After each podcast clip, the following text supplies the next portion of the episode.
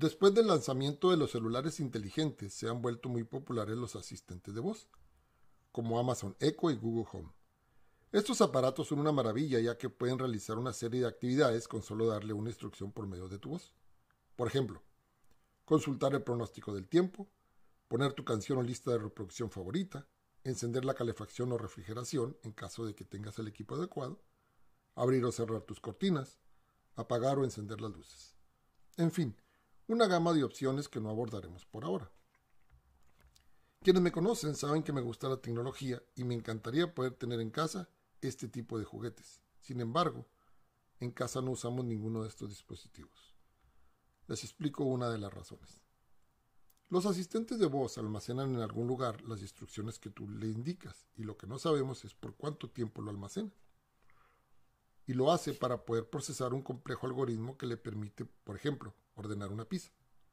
Imagina que deseas saber qué información tiene Amazon de ti y qué información grabó Echo o Dot acerca de ti solicitas una copia a Amazon por los medios adecuados y después de un tiempo recibes unos archivos de audio de Amazon.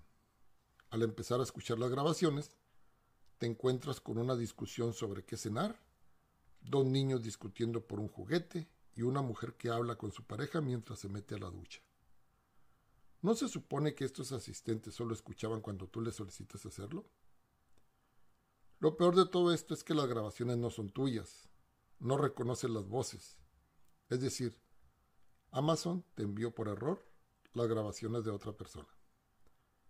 Esta historia es real. Sucedió a un ciudadano alemán que solicitó a Amazon los datos de sus compras de productos y por tal razón no esperaba recibir ningún audio. En este caso, Amazon respondió a la revista alemana CT y reconoció el error. Amazon no es la única empresa envuelta en este tipo de temas. Google tiene una larga lista de quejas. Por ejemplo, la más reciente con su sistema de vigilancia para el hogar llamado Nest.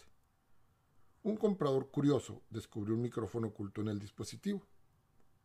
Después de que esta noticia se dio a conocer, Google admitió que sí lo había puesto con fines de mejoras al futuro.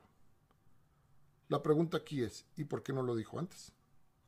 Como lo expresé en un audio anterior, la tecnología ha traído muchos beneficios a nuestras vidas, pero a costa de nuestra privacidad. Creo personalmente que estas empresas han cruzado la línea. ¿Y tú qué piensas? Hay mucho más con este tema, pero por ahora me despido. Que tengas un buen día.